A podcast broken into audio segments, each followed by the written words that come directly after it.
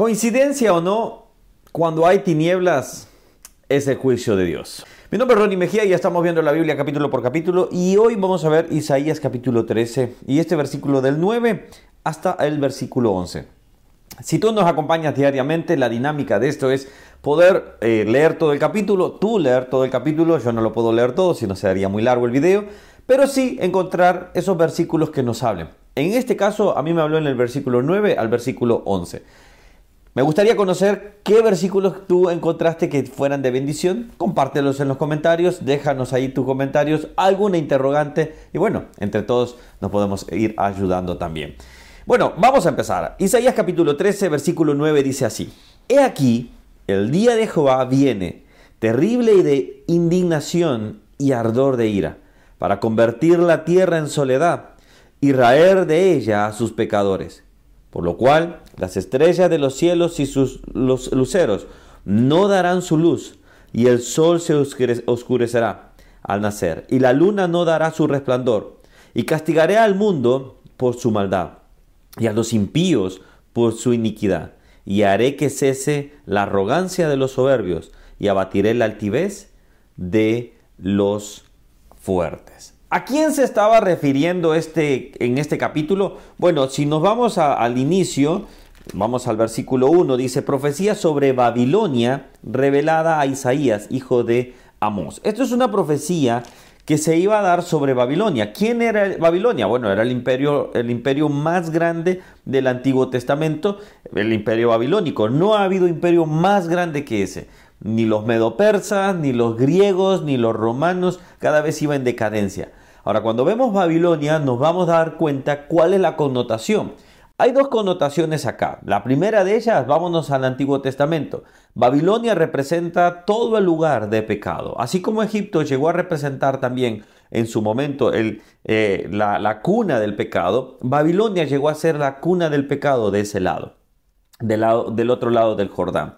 Entonces, cuando vemos esto, y acá hay un dato interesante, eh, yo estuve investigando ahí, si te das cuenta, ¿dónde fue construida la Torre de Babel? La Torre de Babel fue construida también en Irak, lo que hoy sería Irak, lo que fue el, imperio babilónico. Precisamente no puedo decir exactamente porque hay, hay vestigios de que hay algunos se han, se han encontrado eh, lo que es las, las ruinas y todo ese tema, pero bueno, lo dejo allí en Babilonia, en todo ese sector. Ahora, ¿qué representaba la Torre de Babel? La altivez, la arrogancia, el poder ser como Dios prácticamente llegar hasta, hasta, el atrio, hasta el atrio de Dios. Así era la altivez de Babilonia, grande. Ahora, esta profecía, vamos ahora recorriendo en el tiempo, esta profecía se fue cumpliendo también. Después que Isaías estuvo en los años 700, esto es importante que me escuches, no te vayas del video porque es interesante, ya viene la reflexión, pero aguántame unos, segundos más. Es interesante este punto, que cuando Babilonia va, eh, Isaías estaba dando la profecía, era en el año 700, vamos a ubicarnos ahí. Babilonia vino a caer entre los años y su decadencia fue entre los años 500 y 300 antes de Cristo terminó siendo totalmente aniquilado, es decir, desolada prácticamente en los primeros siglos antes de Cristo. Es decir, la profecía que acá se estaba dando se, estaba, se iba a cumplir.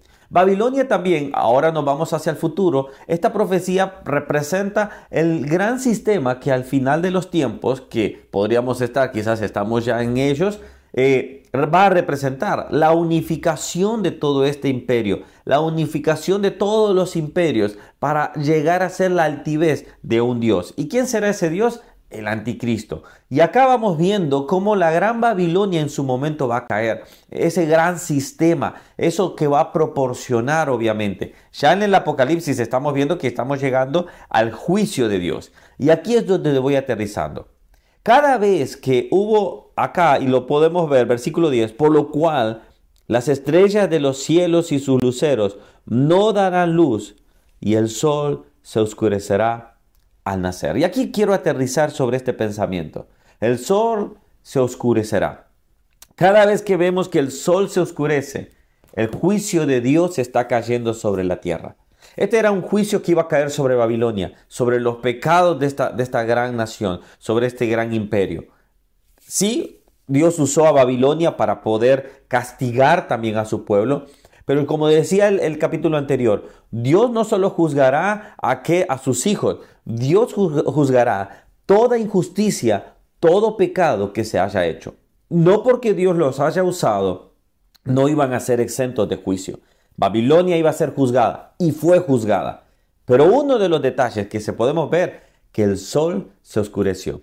Isaías estaba viendo proféticamente tanto lo que iba a pasar para Babilonia de ese momento como lo que iba a pasar a Babilonia del otro futuro. Cada vez que Dios ha juzgado el pecado, cada vez que Dios ha juzgado al mundo por su pecado, también vemos este vestigio de oscuridad. Y te doy un, último interesante dato. Cuando Cristo, estaba en la, cuando Cristo estaba en la cruz del Calvario, todos los pecados de, de todos nosotros, de todo el mundo, cayó sobre sus hombros. Y esto es interesantísimo. Escúchame bien y no, no, no te me vayas del video. Mira con mucha atención esto. Cuando Cristo estaba ahí, Él se hizo pecado por nosotros. Él no pecó, Él no falló, pero cargó con nuestras iniquidades. El juicio de Dios cayó sobre Él. Mira lo que dice Mateo, Mateo 27, 45. Y desde los cielos, la hora sexta, hubo tinieblas sobre la tierra, hasta la hora novena. El sol se oscureció. Es que el juicio de Dios estaba cayendo sobre nuestro Señor. Es que el juicio de Dios cayó tan drásticamente sobre él que lo estaba quebrantando y estaba consumiendo todo pecado. Por eso él terminó con sus palabras, consumado es, cuenta cancelada. Me encanta ver esto. Hay algunos escritos, escuchaba una referencia de un pastor, que cuando hubo oscuridad era como, según algunas tradiciones judías, es como que la naturaleza misma cubría la, la desnudez de nuestro Señor. Pero creo que firmemente que lo que estaba sucediendo el sol oscurecería porque el juicio de Dios estaba cayendo. Un día el juicio de Dios vendrá a este mundo. Tenemos que estar preparados. Tenemos que preparar a otros. Quizás no es lo más cool, quizás no es lo más popular estar hablando de esto. Quizás tú ya dices, está otra vez con el juicio. ¿Sabes qué? Si eso piensas, tienes toda la libertad. Pero no significa que no va a pasar. No significa que no va a venir. Se habla muy poco del juicio de Dios. Debemos de hablar de él. No enfáticamente, no solo para pasar y pasar. No, no, no, no, no, no vamos a confundirnos. Hay otras cosas que también. Pero en estos tiempos creo que es importante empezar a tocar este tema. El mundo será juzgado. ¿Estamos preparando a otros? Estamos diciendo como Noé, vengan, vengan. El arca todavía está abierta. Como iglesia podemos decir, vengan, la salvación todavía es, está disponible. Oremos y digamos, Señor, sé que vendrá tu juicio. Ayuda a prepararme y a preparar a otros. Señor, no nos debe de dar miedo este tema. Tú juzgaste a Babilonia por todos sus pecados. De una manera profética, Isaías también estaba viendo hacia el futuro como en Apocalipsis dice, que el sol se oscurecerá. Señor, queremos preparar a otros. Queremos arrancarlos, Señor, de ese juicio y poder entrarlos al arca de la salvación. Ayúdanos a ser fieles predicadores tuyos. Que no sea lo popular no significa que no lo debemos de predicar. Señor, que en este canal mantengamos, Señor, y mantenga el enfoque de tu reino venidero. Señor, te damos gracias. Ayúdanos a ser fieles seguidores tuyos.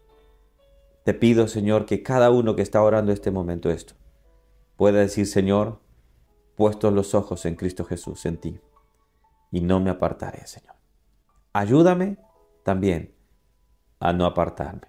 Te doy gracias. En el nombre de Jesús. Amén. Amén.